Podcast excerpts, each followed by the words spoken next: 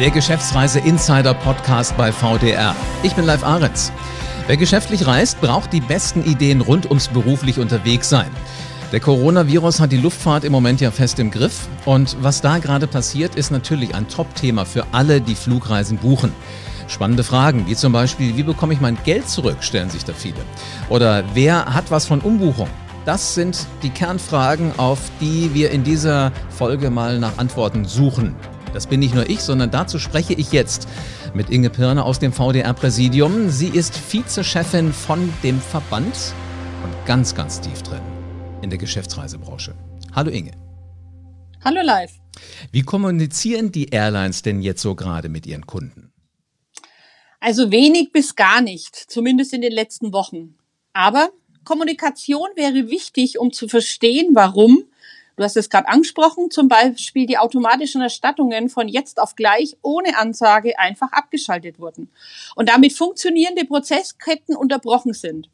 Es wurden einseitig Fakten geschaffen und wir wurden alle vor verendete Tatsachen gestellt, ohne vorher nach einer gemeinsamen partnerschaftlichen Lösung zu suchen.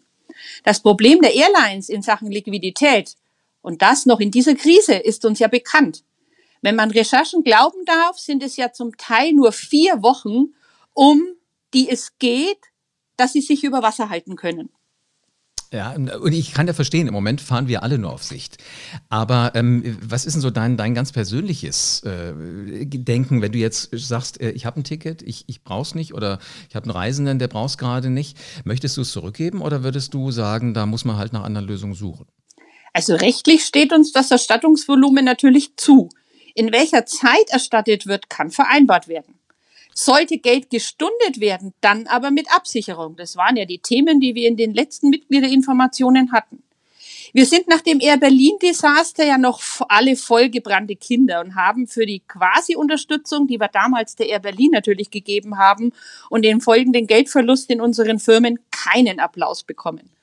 Bislang waren auch Gutscheine kein Thema. Diese Diskussion und die Entscheidung nun aber mit der fehlenden Liquidität zusammen, die so zumindest bis zum Ende der Krise, wann immer das auch immer ist, sicherer wird, das ist tatsächlich ein Themenfeld, wo wir sagen, da müssen wir dran gehen. Aber egal wie, der Anspruch bleibt auf das Geld oder einen Flug, also eine Umbuchung. Aber es muss jeder, jede Firma, jeder Passagier, jeder Fluggast entscheiden, wie er es gerne hätte. Das ist im Grunde genommen ja auch die Art und Weise, wie wir hier in unserer sozialen Marktwirtschaft zusammenleben. Hm, genau, so ist es. Ähm, Gibt es denn Dinge, wo du sagen kannst, es ist mittlerweile so eine ganze lange Liste an Wünschen, die, die ich hier habe? Naja, also wir sind ja mit den Fluggesellschaften immer wieder in Kontakt und ich wünsche mir als Partner und Kunde der Fluggesellschaften eine einvernehmliche und prozessorientierte Lösung, die praktikabel ist und egal welche das ist, beziehungsweise zu welchem Thema. Jetzt komme ich nochmal auf die Gutscheine. Gutscheine sind von den Firmen in den allermeisten Fällen nicht einsetzbar. Dank unserer massiven Forderungen arbeiten aber alle großen Carrier bereits an einer Lösung für uns Corporates und die Reisebüros. Denn der BSP-Link ist nicht der Hit in der Abwicklung. Das hätten wir allerdings vielleicht schon vor der großen Debatte über dieses Erstattungs, über diesen Erstattungswahnsinn gemeinsam machen können.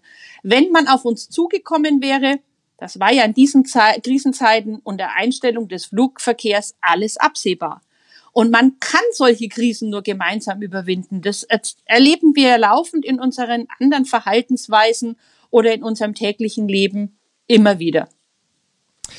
Gibt es denn so eine Möglichkeit auch für, für dich als Kundin in die Airlines mal reinzuschauen? Also wie, wie es denen jetzt? Naja, also die Branche ist ja seit Jahren auf schmalen Pfaden unterwegs. Die Pleiten der Air Berlin, der Germania, dem Fall der Condor und weiteren kleinen Flug Gesellschaften werden nach dieser Krise weitere Folgen. Das dürfen wir nicht vergessen. Meines Erachtens sollte man jetzt den Neustart nutzen, um auch die finanziellen Grundstrukturen neu aufzustellen. Unser Thema Pay as you, Check-in live, du kannst dich an unsere letzte Diskussion dazu richten, äh, zu erinnern. Ich zahle erst, wenn ich auch tatsächlich fliege. Damit stellt sich ein Erstattungsthema ja gar nicht mehr, ist aktueller denn je. Eine Finanzierung auf Kosten der Kunden stürzt in Krisen dann leider ins Verderben. Und über Preise muss man sicher sprechen. Und das dann aber auch gesamtheitlich betrachten. Partnerschaftlich gemeinsam. Hm, klingelt bei mir gerade wieder das Pay As You Check In. Ähm, damals war es ja noch so Zukunftsmusik. Ich hatte aber den Eindruck, könnte was sein, wo man sich darauf einigen kann. Was ist dein Gefühl jetzt im Moment?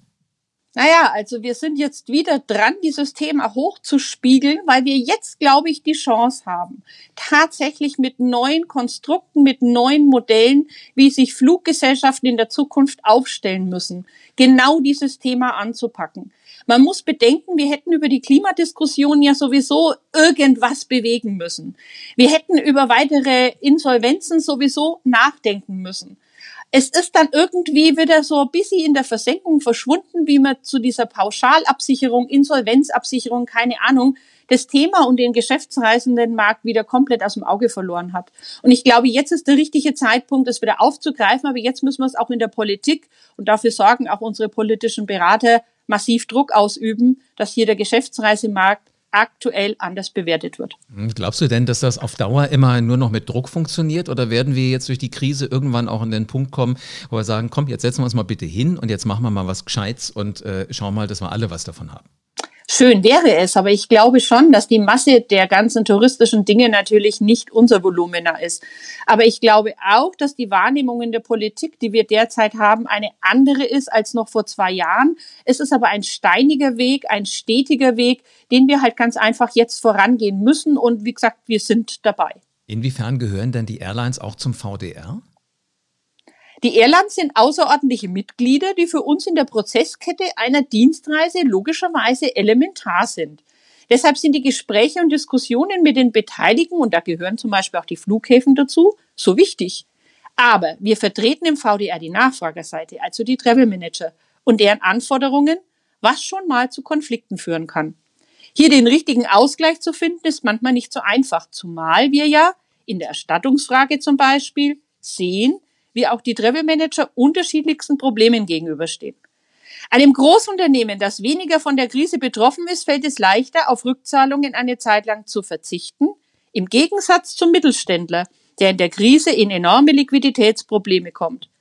Wir versuchen im VDR immer möglichst für alle eine Lösung zu diskutieren. Jetzt sind ja so die Mittelständler wahrscheinlich eher diejenigen, die auch reisen, während ja die Airlines für gewöhnlich eher größere Unternehmen sind. Ähm, was hört ihr aus den Airlines? Was wünscht man sich da? Die Airlines wünschen sich verständlicherweise aus deren Sicht mehr Zurückhaltung mit unseren Themen. Das geht aber nicht so einfach. Fakten und Informationen an unsere Travel Manager sind notwendig. Das ist ja unser Auftrag im Verband. Natürlich soll es kein Bashing sein, überhaupt nicht unser Ansatz. Aber klare Botschaften, auch wenn das die Airlines schmerzt, sind gefordert. Interpretationen sind seitens Airlines komplett fehl am Platz und ich glaube schon, dass wir versuchen, unser Wording ganz klar zu formulieren. Aber Kommunikation, vor allem in Krisenzeiten wie jetzt, ist immer irgendwie auch emotional. Ich habe schon mal gehört, manches klingt so, als wäre eine Mitteilung irgendwie rausgegangen, eine Aufforderung oder es wäre so empfunden worden, dass man da gleich äh, richtig juristisch vorgehen soll. Ist das sinnvoll? Nein, auf keinen Fall. Also wir müssen auch sehen, und das ist, denke ich, auch nie unser Ansatz gewesen, dass wir hier juristische Themen äh, an unsere Mitglieder verteilen, sondern unsere Botschaft war einfach nur ganz klar und auch ganz klar formuliert, dass wir tatsächlich darauf hinweisen, auf was man achten soll. Und jetzt bin ich wieder beim Air Berlin Beispiel. Äh, es darf uns nicht nochmal passieren, dass wir Gelder verlieren. Und deswegen geht es einfach nur darum, wenn man gut will zeigt, muss auch klar sein, wie wir es unseren Firmen, denen wir gegenüber verpflichtet sind, auch absichern nichts anderes. Mhm. Äh, jetzt arbeitet ihr schon seit Jahren mit Airlines zusammen, eigentlich seitdem irgendwelche Menschen reisen, auch geschäftlich reisen. Mhm. Ähm, hat sich da an der, an der Art und Weise, wie ihr zusammenarbeitet, was verändert oder wie bewertet der VDR die Zusammenarbeit mit den Airlines? Also die Zusammenarbeit mit den meisten Airlines ist sehr gut, zumindest wenn die Airlines Bereitschaft zeigen, mit uns zusammenarbeiten zu wollen. Nicht alle nutzen das, aber es liegt eindeutig in deren Fokus. Also wir können die ja nicht zwingen, mit uns irgendwelche Dinge anzupacken. Aber Forderungen und einseitige, einseitige Wünsche der Airlines über den VDR umzusetzen, das ist keinesfalls möglich, weil wir müssen ja gemeinschaftlich agieren. Gemeinschaftlich ja, aber immer im Sinne der Travel Manager und unserer Mitgliedsfirmen gemeinschaftlich mit den Airlines. Mhm. Du hast gerade ja schon mal Pay as you Check-in äh, erwähnt. Wie sieht aus deiner Sicht die Zukunft zwischen dem Reisenden und den Airlines aus? Also das ist eine sehr, sehr gute Frage. Die Airlines wollen immer mehr Einfluss auf den Reisenden, was wir Travel Manager erstmal nicht wollen. Allerdings ist uns der Reisende, also unser Mitarbeiter, sehr, sehr wichtig. Wir müssen also sehen, wie wir diesen Spagat hinbekommen. Wir Travel Manager sind ja nunmehr nicht mehr die reinen Einkäufer oder Kostenreduzierer, sondern die emotionalen und pragmatischen Prozessgestalter und ganz im Sinne unserer Reisenden. Das ist ein schönes Schlusswort. Finde ich auch. Vielen herzlichen Dank. Inge, danke für deine Zeit und bitte pass auf dich auf. Danke, dir du auch live. Kunden treffen, Geschäftspartner aufsuchen. Geschäftlich Reisen gehört zu unserem Leben ganz einfach dazu. Einblicke in die Branche, so wie gerade eben, die hören Sie hier. Und Hintergründe werden ganz, ganz einfach erklärt. Wie digital reisen wir zum Beispiel demnächst? Also mit dem Beamen wird es auf absehbarer Zeit nicht klappen, aber irgendwie wird es digital werden. Oder vielleicht stellen Sie sich als Unternehmer auch die Frage, wie schicke ich meine Mitarbeiter sicher um die Welt? Antworten darauf gibt es hier. Verpassen Sie also am besten keine Folge, nicht eine vom Geschäftsreise Insider Podcast bei VDR.